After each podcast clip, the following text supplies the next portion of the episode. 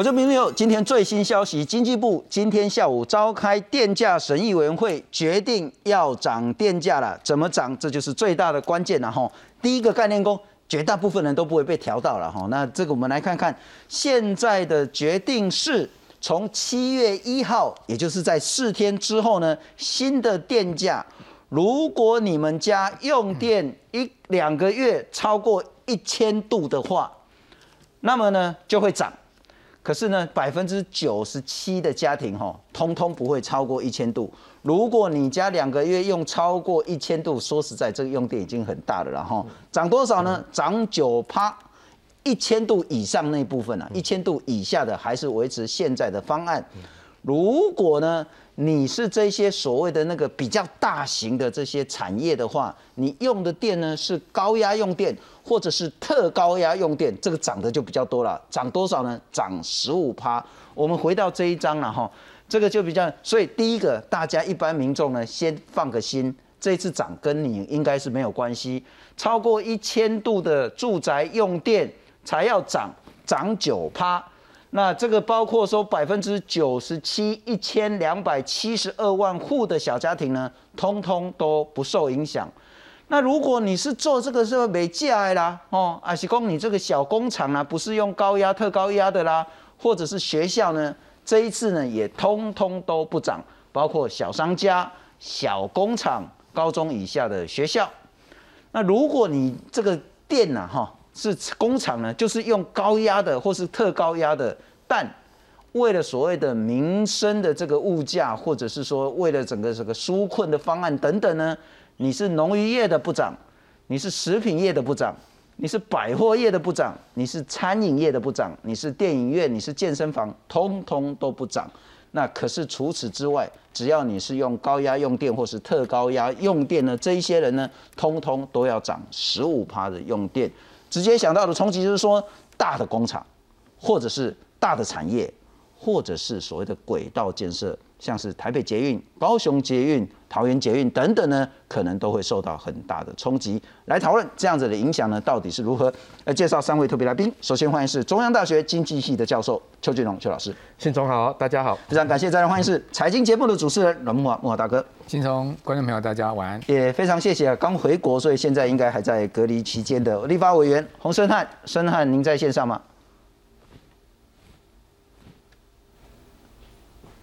好，生汉的声音显然有一些问题，不过我们来看看今天最新的电价方案。国际燃料价格居高不下，加上天气炎热导致用电量高，让台电的亏损越来越大。电价费率审议会在二十七号下午召开，经过三个多小时的讨论，将针对用电大户调涨电价百分之十五，高压用电均价将从一度二点六九九零元调涨为一度三点一零三九元，特高压从一度二点二三五四元调整为一度二点五七零七元。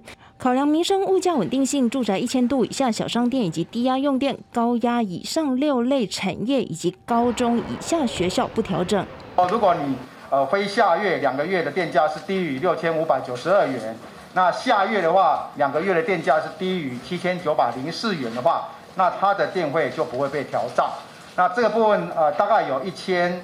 两百七十二万户的小家庭可以受到这样的一个呃这个呃不调整的这样的一个这个呃照顾。我们为了提高这个呃节能的诱因，那第二个决议是住宅的用电就是一千零一度以上，那排除使用维生辅具的生障家庭，那电价将调涨九 percent。那这个部分怎么说呢？就是每个月用电量如果是一千零一度的话，超出了那一度会调涨九 percent。台湾的电价每年会检讨两次，分别在四月以及十月。但从二零一八年下半年开始，电价已经连八动涨。由于国际燃料持续高涨，台电发购电的成本负担过重，造成严重的亏损。同时考量国际通膨的因素，决议电价平均涨百分之八点四，平均电价每度二点八四五八元。经济部强调，台电面对燃料价格居高不下，预计今年燃料成本将比去年增加约三千亿元。面临极大的财务压力，在通盘考量燃料成本、台电财务、疫情冲击、稳定物价等因素，仍有必要让台电公司维持供电稳定的营运模式，因此以最低影响限度进行电价调整。记者有陈昌伟、郭俊林台北报道。抱歉，再次介绍跟我们视讯连线的立法委员申汉。喂，嘿，各位观众朋友，大家好，我是洪生汉。啊，谢谢孙汉然后因为您现在应该还在居格当中，等一下会特别请教您，涨价之后我们的电力是不是就可以更稳定，就不要动不动因为什么小动物啦、鸟啦哈，然后整个就跳掉了，甚至缺电的问题，是不是这些疑虑可以解决？但我先请教一下邱俊龙邱老师。好，那请导播让我看一下这一张电脑的 CG 了哈，似乎了哈，跟大家的预期。少很多很多，大家想想博七八度你都要个 key 啊哈，现在是一千度才涨，然后呢，所谓的特压、特高压跟高压用电呢，这六类农渔食品、百货、餐饮、电影、健身房也通通都不调，嗯，好吗？呃，当然，呃，不是很理想的状况哈。那其实今天这个结果哈，我们看到啊，在事前几乎所有政党哈，呃，难得有这高度的共识哈，就是大家非常担心物价的影响，所以都希望这民生用电、商业用电，呃，尽量不要调。但是这个结果比我们想象的还要更宽松哈，因为大家预计七百度，现在一千度以下都不调了哈。那所以我们就其实某种程度啊，要回头去想一想，这个调电价的初衷是什么？好，是要弥补台电的亏损吗？还是要呃振兴纾困呢？啊，还是要顾及民生物价呢？好，所以其实这次啊，呃，我说实话，经济部也非常辛苦了哈，太多目标了。但是对我们这从经济学的角度来讲哈，其实任何一个经济政策，其实最重要就呃顾虑它最重要的那个目标哈。那为什么我们这过去一段时间以来一直在主张这个电价某种程度应该适当的调整？其实。经济呃，整个经济活动里面最重要的一件事情就是哦，所有经济活动都应该要大家要努力的去适应支付合理成本这件事情。任何透过人为的手段去让大家不要支付合理成本，只会造成资源的错置和扭曲。哈，那为什么我们过去这一段时间大家都觉得物价应该呃这个电价应该有适度的调整？但说穿了，其实这个已经是高度共识，就是它太浪费了。好，用电完全没有节电的诱因。哈，那这次那个你看到了，如果现在是为了弥补台电的亏损，平均八点四，但是高压特高压要调到百分之十五，是不是这其中也有包含的就用高压特高压来补贴民生用电的这样的呃这个疑虑存在？哈，如果没有的话，那请问那台台电因为民生用电、商业用电没有调整这一部分的亏损，谁支付了？好，如果不是政府支付的，不是靠全民的税支付的，不可能嘛？还是在这个呃这样的情况之下，我们甚至可以这样说哦，呃，实际上万物齐涨的时代哦，现在只有电价没有调整。事实上说起来，是电价变便宜了，相对来讲是这样哈。所以我本来这个过去就哇，这个在应该去百货公司逛一逛的，现在百货公司什么都涨价了。只有家里电价没有涨，呃，我在家里吹冷气好了，所以它会扭曲呃各个商品之间的相对价格。那不但呃没有助于这个节能减碳的原始的目标啊，反而更助长了，因为它相对价格是变低而不是变高了，反而更助长了这个用电的这个状况哈。所以整个能源结构的这个合理化其实不是一个很好的现象。OK，特别是我们要呃讲的事情是这样子，就是说，呃，在经济活动里面哦。每一个我们想要的经济目标，其实都有一个主要针对它的这个经济政策。哈，我过去很常常讲啊，其实我们整个经济要优化，不止电价啊。我们譬如说，我们健保的支付额提高，可能大家也觉得它是合理的事情嘛。好，我们健保支付额太低了，导致这个医疗资源的浪费。那我们都觉得有很多合理的这个经济活动的优化。好改善，事实上很多合理成本是我们慢慢要习惯要支付的。好，那至于物价的问题，主要应该是靠央行来解决这件事情。我所以我常讲哦，为了整个呃经济要优化，央行一定要努力的把不没有必要调涨的物这个这整体的物价把它压下来，我们才有空间去涨。譬如说包含电价或者是健保支付额这样子，必须。要支付的合理成本是，那现在变成说这个整个央整个物价控制不下来，经济部还要去兼这个央行的工作，那所以现在变成很很混乱哦。央行升息啊，他不敢升太多，因为他要顾内需。是，结果经济部呢，哎，不然要顾内需，他还要顾物价。就央行要做经济部的事，经济部也要做央行的事情，所以整个这个就会变成乱的。最惨的就是两个最惨的就是这样子。不过刚刚邱老师讲的很重要了哈，这一次调整电价有太多太多的政策目标。是是。第一个呢，就是其实台电今天也讲得很清楚了。那去年整个采购成本至少多增加了大概快三千亿。是。可是这一次调整电价呢，一直到年底呢，大概可以少亏损大概是两百多亿。第一个目标呢是要所谓的电价合理反映成本，可是你才多所谓的两百多亿。最关键的是，你又想要说物价不要因为电价上来，整个 CPI 标的不像话。你第二个目标又想要控制物价，你又不希望说你调整电价呢，在这个疫情这么严重的受伤的产业呢，跟着你，然后这个制作要倒了，你三个目标同时要做，结果可能会一个都做不到。没错。但我想请教一下木华大哥，民众当然这一次觉得说，啊，我我 key 掉还不错。但是我 K 掉是不是真的还不错？不管是对接下来的物价，乃至于产业，乃至于刚刚我们谈到的台电亏损没有办法合理反映电价的这些问题。呃，当然这次没有调民生用电啊，我觉得有几个原因了。第一个原因就是说，今年呃看起来这个内需的经济情况并不是太好，好，所以在内需的部分呢，我想政府应该有体恤到说，呃某些产业它的这个面临的困境，好像。有一些高压用户啊，如果他是健身房啊、电影院这些，大家都知道现在整个状况一累累嘛，好，所以这些部分不调。另外呢，民生的部分。呃，今年物价这么高涨哈，不是只有能源价格涨哈，你到外面去看这个外食价格啊，或者是说呃各种民生物资的价格都高涨，民众本来现在就已经是感觉到消费有压力了，好，那再加上央行在调升利率，好，这个房贷利息支出也增加，所以在整个呃消费支出上面，我想这个普遍大家都感到有压力。那如果在这个时候你电价再调的话，哦，恐怕。呃，这个大家日子就更难过了哈。讲白话一点，同时呢，因为日子难过，可能他未来的消费又更紧缩。那这种消费更紧缩，它可能产生整个经济的一个负面的循环。因为我们都知道，这个民众的预期心理会导致后面哦这个情况更趋于这个预期心理的这个发展的状况。也就是说，你如果预期未来的这个收入支出很压力很大的话，你的。你现在的花费就减少，你如果到未来又更进一步的情况下，大家都是这样的话，整个内需经济就会下去哈。所以我想，呃，不调这个民生用用电，大概这个因素也有。不过我觉得今今天这个调升呢，就回应到刚刚主持人的问题哦。我觉得有两个很重要意义了哈。第一个意义就是昭告，就是说台湾的工业用户哈，就制造业的部分已经没有便宜电价可以过可以用了，也就是说便宜电价时代过去了。哦，那第二个很重要意义就是说，政府补贴能源的政策，我当然我觉得大概也也过去了。哦，就未来你政府要去补贴能源，好，不管油价、电价，好，你要去补贴，甚至水费，好，那恐怕未来的挑战会非常的大哦。所以大家心里要有一个。认知就是说，这些 过去的习惯的哈行以行之多年的这些事情，可能都已经是过去式了。是好，首先我们可以看到国际大宏观环境下面，这波的整个物价上升哦，我个人觉得它是一个很重要的转折点。它不单单只是一个所谓景气循环，或者是说呃短时间的通货膨胀的一个现象，我觉得它已经是一个很重要的一个结构型的一个问题了。也就是说，从战争因素到呃所谓。全球化变成是这个过去式，好，就变成是呃在地化，好，那再加上疫情啊，好，这些分化因素，它是三过去三十年来的一个很重大的转折点，是，所以未未来我想，即使呃通膨有下来，当然应该不能不能太去祈求说物价会回到。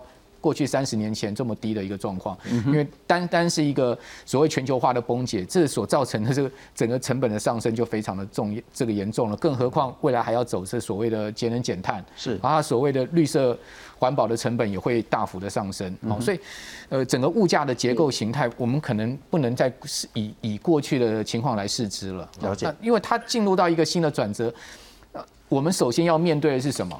台湾是没有能源的地方，啊，粮食也是要靠进口的地方，所以这个长期的思考点，我想政府必须要去做长远的规划，因为呃它的冲击面是非常大的哈。那那过去台湾的制造业习惯享受低廉的这个电价，因为如果你把台湾的电价放在亚洲各国来评比的话，那大概只有中国大陆比我们低了哈。中中国中国的电价比台湾低以外，其他都大概都比台湾高。是，所以这这种低廉的电价。让我们的制造已经习惯这样的环境了，好，那未来不是这样的状况下，那制造业它会去做调整。不过一个重要讯息了哈，我们是两嗯半年开一次电价审议委员会，接下来其实我们是晚了三个月才决定了哈。换句话说，九月会不会再调，没有人敢现在说的算。但我想请教木华大哥，您对产业界比较熟的是，对，十五趴应该会痛啊，就是店涨十五趴这件事应该是会痛，但是痛会有多痛？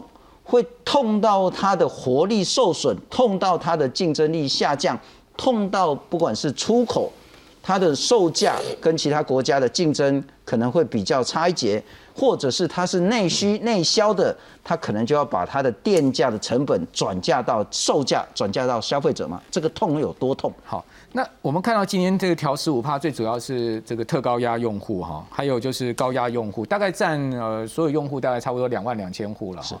那大家知道这个特高压连到哪里去？其实就是不外乎一些呃主要的工业区，好，或是说呢这个科学园区，好，所以调就是调这些产业，好，那这些产业基本上他们最主要是以出口为导向嘛，好，所以对于呃转嫁到内需上面，应该它的连结度没有那么高，好，但是呢它毕竟会影响到它的整体获利的情况，好，那那十五趴这个对基本生产要素来讲，其实并不算低哦，应该算是很 major 很显著哈，更何况。你电价调升之后，你后面的油价要不要调升？要。好，还包括这个水价要不要调升？所以这些我觉得都是一连串的。是。那过去我们的制造业习惯享受政府在能源政策上的补贴，那但是将来这个部分会受到很大的挑战，不单单是我们成本压力的挑战，甚至国际规范的挑战都会出来。所以在这一块上面，呃，这个厂商他们自己本身要去做调整。那对于什么样的产业影响会最大呢？当然是对一些。以出口为主，而且它相对它的毛利净利比较低的产业是，好，就是弄出那个很庞大的制造业，但是它的毛净利比较低。那对于一些高科技尖端产业，我觉得影响没有那么大。比如说台积电好了，台积电一年的营收是上兆台币，哈，那它的呃它的利润率大概在四成左右，哈。那也就是说，做一兆的生意呢，它可以有四千亿的这个获利。那如果以这次调升十五帕，有人算出大概四十亿左右嘛？是对台积电的获利影响大概是一趴左右。那对。台建有没有影响？有影响，一趴也是钱啊，一趴也是获利的影响。但整体层面影响，我想台建是可以吸收。更何况台建它将来去买绿电的成本是更高的。是，好，将来呃整个在国际规范上面，在所谓的欧盟的边境这个碳税的这些规范上面，厂商他迟早要去面对这些。我就算对它的国际竞争力有影响，它其实那也是回到合理的成本的竞争力。当然是回到合理成本，因为就像我。看到那个工商团体有大佬讲说啊，那个电价如果只调大户用电哈，这个工业用电的话，产业可能会出走。那我就想说问大佬，就是说，那你要走去哪里？也就是说，你今天出走，你要走去哪里？台湾电价已经算是相对低了，你会因为电价调八趴、调十趴、调十五趴，你就要出走的话，那市场你大概也没有地方可以。不，这种恐吓式的大概现在也难接受了。对了，也难接受。所以我觉得有时候我们对政府就是说做喊话式的这种呃这个呃应对哈，可能也要。更有更有这个所谓的呃说服力了。了解，然后我再请教一下，透过视讯连线请教一下立法委员洪生汉了哈。生汉就是说，不管是从哪一个角度都有不同的看法，包括张邱老师讲的说，政策可能太多了，所以他就很难说真正达到一个特定的一个政策。可是刚木华兄也谈得非常非常清楚，你这时候如果再调民生用电的话呢，可能不是大家会哀哀叫而已哦。可能是真的会有人产业地方的这些小吃会活不下去的这些问题。可是如果我们再换一个角度，不管是从整个台湾的能源结构、节能减碳，乃至于我们的稳定电网，这一次调涨电价会有什么样好的或坏的影响吗？呃，谢谢新中哥哈，我想其实，呃，我想要先说，确实这一次的调整里面会有很多人问哦。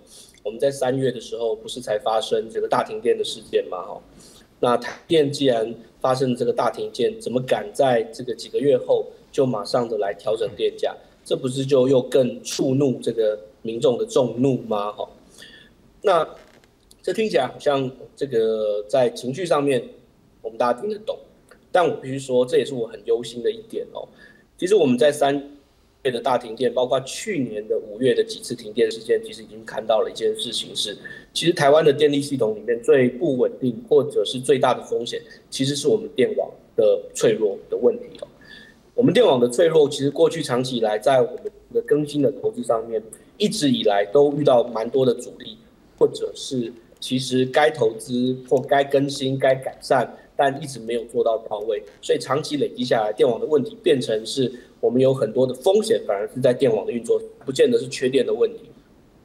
但大家有没有想过一个问题，是说，如果今天呃，我们因为这个停电事件，三月停电事件以后，所以说，哎，那就尽量怕影响，怕这个触触众怒，就尽量减少这个，不要再去谈电价的问题，不要去合理调整电价，所以让台电的财务状况就像过去一样，是越来越糟哈。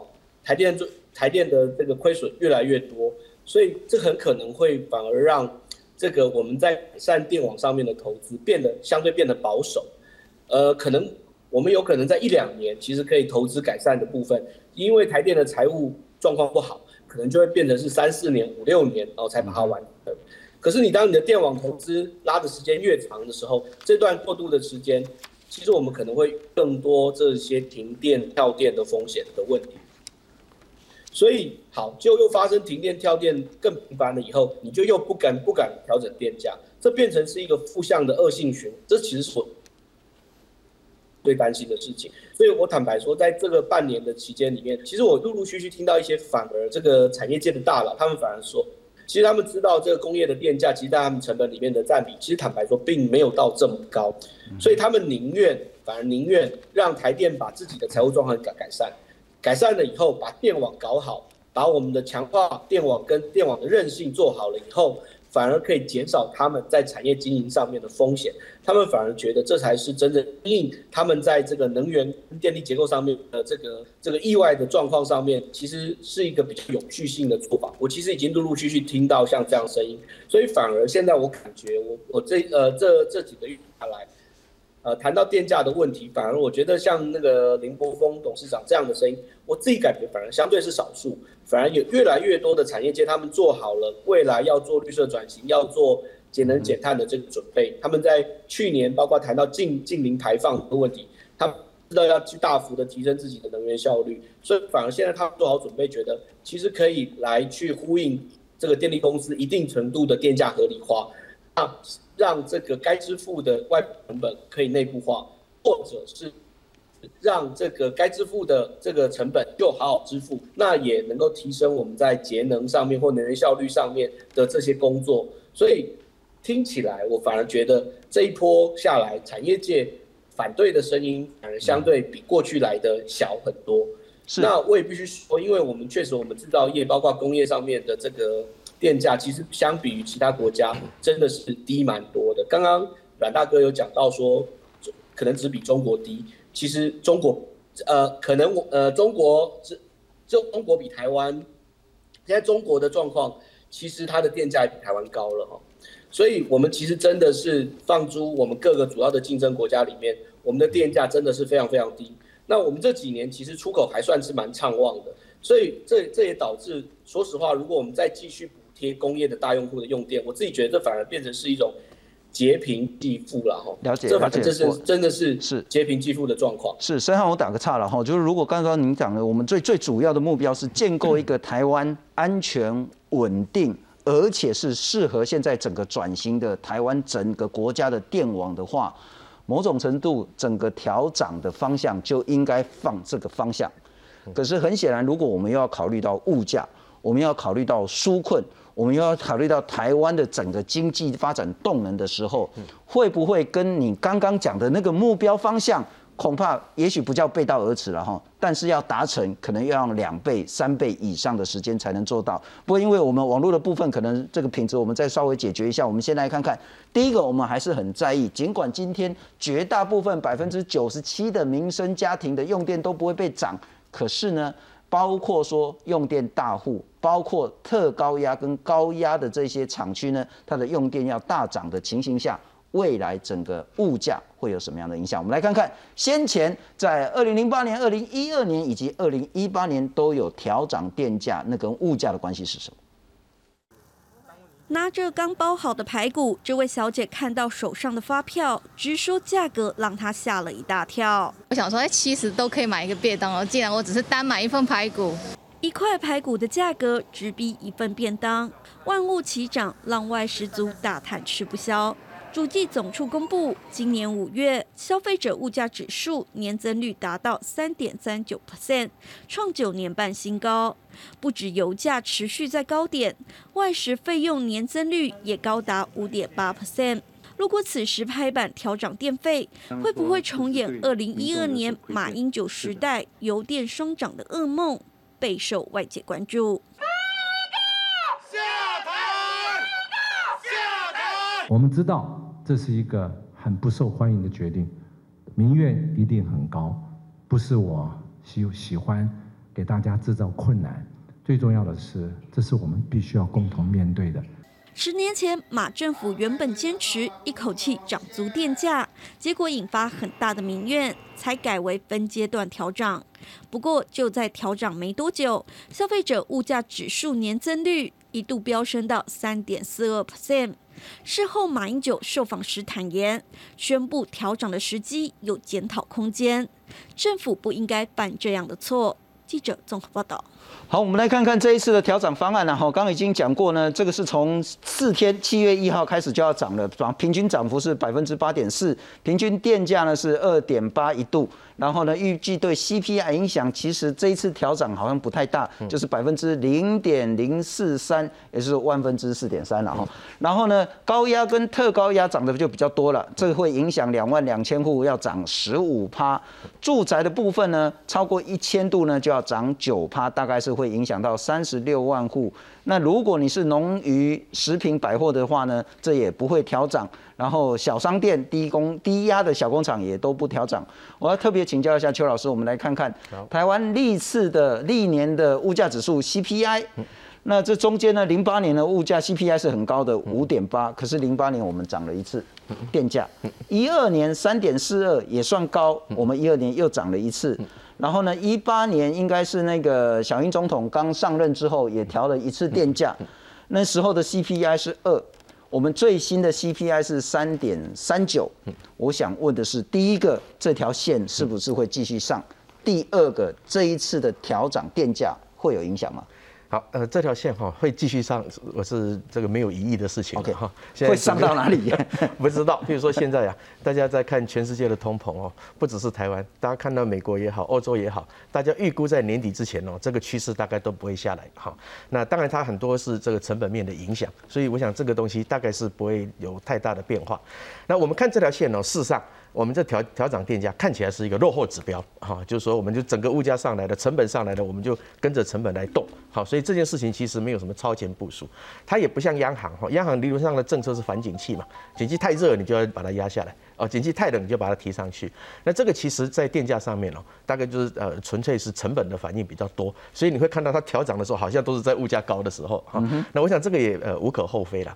不过这个呃调涨哦，其实今天有时候讲话也许大家不是那么中听哈，但是刚刚包含木华看信中都谈到哦，我们很多小吃啊，很多小商店呐可能会受到冲击，如果呃一般的物价也的电价也都调高的话哈。但是哦，其实我打个比方哈，就是说我们现在调电价。过两个月要调什么？过两个月要调基本工资了。那基本工资调的时候，我们是不是又一样？要要不要调基本工资？我们又不是单纯的从劳工成本来看啊，生活成本来看，是不是我们也要考虑物价因素？是不是也要考虑成本因素？所有东西都考虑进去，有那就什么都不要调了。好，那的确我们看到啊，政府不是没有纾困哦，对这个呃小商店，对于这个呃各式各样的这个呃经济活动。呃，但我们发的振兴券，好，我们的努力的鼓励这个呃银行。就多贷款给中小企业，我们所有能做的这个纾困振兴的措施，其实也都在做。那我的意思其实很简单，就是说我们想要达到什么目标啊？不要所有的政策都肩负的呃要纾困要振兴的目标。好，所以这个东西就是呃，我不是不赞成纾困振兴，也不是不在乎物价上涨，但是有该处理物价的，那要处理物价的方式处理；要纾困振兴的，应该有振兴纾困的方式处理。那我们把所有的因素都放在一起之后，就是我们今天讨论的一个非常重要的关键词。叫做合理成本，那就变成有些人要付合理成本，有些人不要付合理成本。好，那不要付合理成本，那其实就是资源会扭曲。某种程度，你切一千度，就表示说我没有用到一千度，我就不用再节省了。所以某种程度，你看起来啊，政府在考虑这个问题哦，可能比这个呃民间都还要来更来的更明确一点。事实上，刚刚申汉讲，很多的我们的这个呃工业用户都体认到电价在呃往上调啊，是一个必须要承受的合理的事情。事实上哦，我不我当然不敢说多有多大比例的民众是这样认为，但是事实上过去这几年哦。不只是厂商了，民间也一般也觉得这个呃电费太便宜，了解，所以没有办法提供任何这个减少用电的诱因。但我觉得刚刚顺着邱老师跟申汉讲的话，产业界现在其实反对调涨的声音越来越小，是，但他背后没讲是说，你搞 K 给波打金啊，你要给我稳定的电网啊。你涨了之后，你至少就不要老是说，哎，你是跳电或是缺电，我不管，就是没电嘛，哈。你至少你是要一个稳定、合理的，而且是那个整个也许在供配电上呢，它是一个让人家能够接受的。这个问题要再请教一下松汉、申汉。不过同时我要请教你一件事情了，哈。呃，很显然我们在说，哦，啊，罗高被借起了哈。所以换句话说呢，大家越来越热，那就越来越需要开冷气。啊，你热不就是因为有太阳吗？啊，为什么我们的太阳光电一直上不来？我们来看看。不过我们来看看啊，哈，这个请导播让我看一下电脑哈。这个是那个呃所谓的我们能发多少电，这个叫装置容量。嗯，绿能呢确实在这几年有上来，可是这是装置容量，我安给你了哈。可是我们来看看另外一个呢，这个叫做那个呃发够电，就是真的有发出来，你做这张桌子可以做六个。可是不代表今天做六个啊，今天只做三个而已啊。对，那我们实际来看的话呢，绿能在一百一十一一百一十年呢，就只占了六点三趴，整个绿能发电成长的情形呢，是真的是蛮可惜的了哈。我不知道现在申汉可不可以跟我们连线，不过我同时要先请教一下莫华大哥。是，很显然我们要的是一个稳定的一个安全电网，这件事做得到吗？我想稳定安全电网是这个生产的基本要素哈，这个不单单是台台电的责任，其实是政府的责任了哈。也就是说，如果我们真的要改变我们的电网结构，我们要做呃重大的投资，这是行政院要去编预算的。那这个跟呃台电收到说收到多少电费，我觉得我们应该要把它分开看。台电这次。它之所以调升电价，最主要是反映它的这个发电成本。好，如果这台电台电真的要把它发电成本全部调足，要调十八趴，那它这次呃调幅是八点四趴，也就是说，即使调上来，它还有十趴是不够的哈。那这十趴呢，呃不够，台电都还要亏损，更何况讲说台电要去投资电网。好，所以我觉得我们要把这两块分开看，也就厂商要的这个用电安全、电网结构的健全，这是其实是厂商。最基本的一个要求，因为你任何一个国家政府，你要振兴，你要你要让制造业好，你一定要提供足够的生产要素嘛。哦，所以这是政府的责任，这是行政要去编预算，是行政院要去做的事情。其实不能讲说这是台电必须要从电价电费收来，然后再去做投资，因为你真的要把电费收来够去做这些投资，你恐怕你电价不是只有涨十趴，你要涨三十趴，你要涨四十趴。那请问，呃，这个民民间的消家家庭用户怎么去承受？是好，所以我觉得我们应该把这个问题正式厘清出来。你政府要不要去做整个电网的改善跟投资？这当然是要啊，所以你政府必须要去投预算。你不能寄望说从电费收来，然后呢去做这个改善。另外，我再讲一下，我们去年总用电量是两千八百三十亿度，哦，这个整体成长的幅度是四点三趴，其中最主要我们用电是工业用电，我们工业用电是占我们两千八百三十亿度的百分之五十七了，将近六成。好，那工业用度、工业用电总共用了一千六百一十四亿度。那最这工业用度用电里面，最主要是电子零组件业，就半导体这些行业。好，那工业用电去年涨这个用电增幅是多少呢？它增幅是七趴哦。我们纯整体用电增幅四趴。哦，所以去涨工业用电的电价合不合理？当然合理啊，你使用者付费嘛，当然，因为你的增幅最高嘛。是，但是你说我们的住宅用电有没有增加？也有增加。我跟各位报告，我们住宅用电占我们刚才讲的全用电的百分之十八点六。去年住宅用电增加五趴哦。所以如果说照来讲，使用者付费，你今天呃住宅用电也要涨啊。嗯。啊，但政府为什么不去涨住宅用电这一块？你如果说我们要讲说合合理呃这个是这个要增涨电价，你不可能。回避掉这一块，所以我讲，我们老百姓心里也要一个自知之明，迟早会被涨到，只是这次没涨。是。另外呢，你说不调整这些店家哈，或者说这个餐饮业者有没有道理？有。我跟各位报告，去年我们的服务业用电是衰退的。嗯。那它既然它衰退，就代表景气不好。那景气不好，不去涨这一块，其实我觉得是有道理的。所以我们要从整体用电的一个增长、甚或衰退的角度来看。所以我觉得我们今天去讨论电价，我们要把很多事情理清楚。用电在电网的部分呢，我们不能寄望台电去收到足额的电费，甚至超超过这个呃它的这个，就是说台电收的这个电费是有赚钱的，然后呢再去做投资，缓不济急。了解。政府应该要编预算，彻底的。呃有这个呃大刀阔斧的，真正去针对我们台湾电网的问题去做改变，是去做做改变，这是很重要信息。透过视讯请教一下申汉，你如何看待刚刚谈到所谓的那个整个安全稳定的电网这件事情啊？如果你要透过涨价，第一个那个不可能的哈，你至少涨个那个三四十趴，而且恐怕要是两季就要涨一次。第二个，我还是谈到所谓的稳定电网，一个当然就是说我们可能在电力的这个设计上需要再进步。第二个就是发电占比，我们刚一直谈到绿能，它其实真的遇到很大的困境。王美化也讲到说，二零二五这个是一定要跳票的了哈，怎么办？嗯，我必须说，确实，当当然以现代台电整体的这个支付的这个。这个成本支出的这个状况来说，其实电网很多的投资还是台电本身它收到电费以后去做投资的。在我们目前的整体的电价公式里面，电网的投资的支出还是是多数是来自于台电的电费的收取。但当然，在三月的停电之后，这个行政院有想要编列预算，用公务预算来支出。但是就我目前所知是，应该是会部分来自公务预算支出，部分来自还是会来自台电本身这个电费的收支的财务。那在很多国家的这个电力公司，基本上也是在这个逻辑之下去运作的。所以当然，我认为不是说要把所有电网改善的部分都是由台电本身收电费来付，因为就像刚才说，可能现在行政院也会编列公务预算来支付，但是很难全部或者是长期。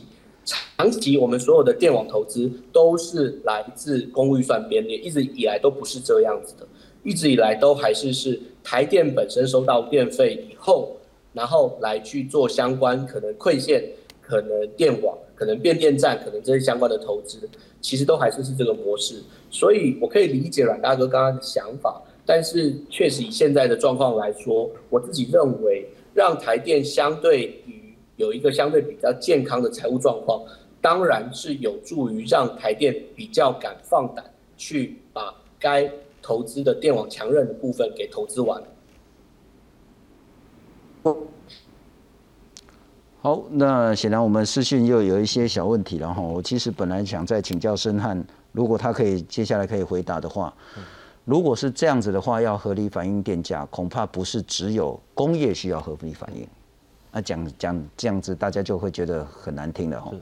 难道民生电价不需要合理反应吗？我们把这一条线画在一千度这样子的画法，我不知道呃洪生汉怎么样看待？我生汉还还可以再跟我们连线吗？好，那显然很些问题了哈。我再请教一下邱老师。好，呃，现在是六月底了哈，九月要再来开一次了。对，那很显然九月我们的压力一定还是在。对，该怎么样思考这些问题？好，我想还是呃老问题了哈。那呃那个时候的这个氛围哦，可能就是譬如说在基本公司一定类似的问题会全部炒一次。好，那我们要调基本工资，要不要考虑呃成本的上升？啊，要不要考虑这个其他的物价的问题等等？好，那呃，我想经过这一段时间的讨论呢，我当然是比较希望说，就像我们今天讨论的哦，在经济的活动里面哦，当然你要呃有我们有任何的经济目标，都要有任何适当的这个经济手段去处理哈。那就包含刚刚呃这个莫华兄也讲了，就是说在民生用电这一个部分哦，如果我们呃大家有共识说这个东西是大家应该要支付的合理成本哦，我想对经济部来讲，或者对电价审议委员会来讲，就不应该再有任何迟疑要去做这个事情。哈，那因为你没有适当的价格，其实就不会有适当的这个行为出现。如果我们希望有这个适当的行为，特别是节能这一个部分，那我想呃合理的反映成本一定是要的哈。是，那不应该太过明确的来决定呃这个电价要不要调涨这件事情。是，总总而言之呢，今天调整的方案是，如果你家用电呢没有超两个月一千度的话呢，是不受影响。嗯，但是呢，如果你用的是高压电、特高压电的这些比较大的工厂的话呢，你的电价将要调涨十五趴。